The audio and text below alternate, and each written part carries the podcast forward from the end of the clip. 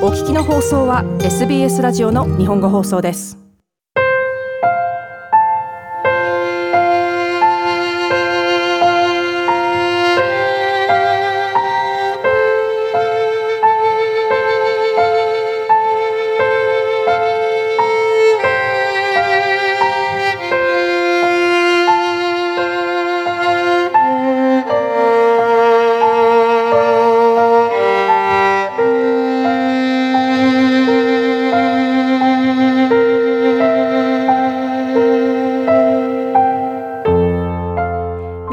こんばんは。ビーバオペラプレゼンターの大竹彩子です。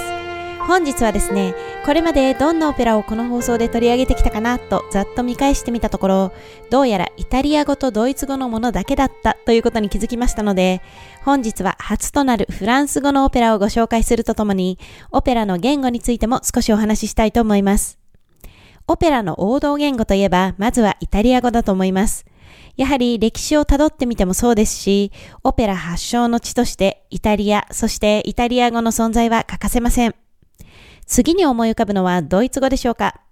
そしてこれら二つの言語に少し離れて続くのがおそらくフランス語。世界中様々な国でスタンダード作品として上演され続けている作品というふうにくくりますと、この三つの言語の作品が大多数を占めているという印象です。そしてですね、オペラ作品でその次に主要な言語は、おそらくロシア語と英語でしょうか。ロシア語のオペラは、例えば、チャイコフスキーやグリンカ、ムソルグスキーの作品など、世界的に有名なものがいくつもあります。英語は言わずもがな世界の共通語で、イタリアオペラのような歴史はありませんが、近現代のオペラには英語で書かれているものがたくさんありますし、これからも増えていくでしょう。他にも私はまだ歌ったことがないのですが、チェコ語やハンガリー語のオペラも頻繁ではないにせよ世界的に上演されているものがいくつかあります。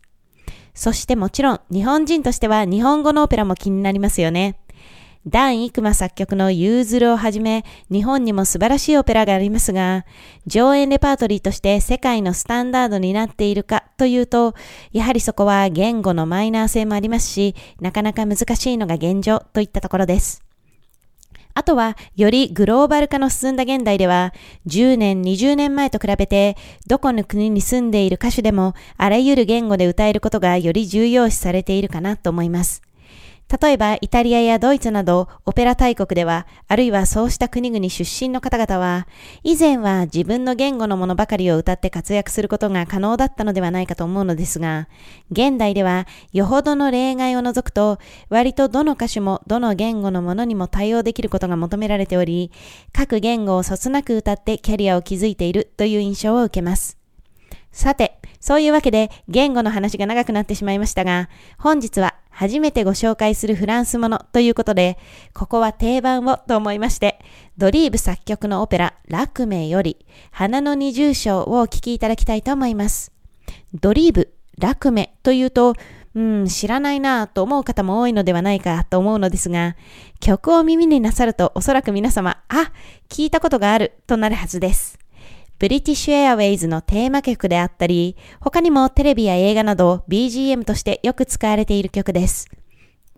オペララクメは19世紀後半、イギリス統治下時代のインドが舞台。ヒンドゥー教の前身となったとされているバラモン教の僧侶の娘ラクメが主人公で、イギリス人将校ジェラルドと禁断の恋に落ち、最終的には愛を貫き自決することを選ぶ悲しいお話です。花の二重唱はそんなラクメがジェラルドと出会う直前、次女マリカを連れて川辺で花を眺めながら歌い、睡蓮を積みに小舟で漕ぎ出す場面の優雅な曲です。ただ、中間部に少し喋るようなところもあるのですが、そこではラクメがマリカに不安を吐露したりと、ただの平和な曲というわけでもありません。フランス語特有のこうふわっとしたと言いますか、ニュアンスに溢れた響きが曲調にもとてもマッチしていて、爽やかながら気だるく神秘的な雰囲気が醸し出されています。フランス語の歌の響きは、こう、つかみどころのない美しさがあり、ハマる方は本当にこう、癖になるという感じだと思うんですけれども、何を隠そう、私もその一人です。では、本日お聴きいただくのは、フランス人歌手の演奏で、落名役がソプラノのナタリー・レセイ、マリカ役はメゾソプラノのデルフィーヌ・エダン、指揮はミシェル・プラッソンです。では、次回は再来週のこの時間にまたお会いいたしましょう。どうぞお元気でお過ごしください。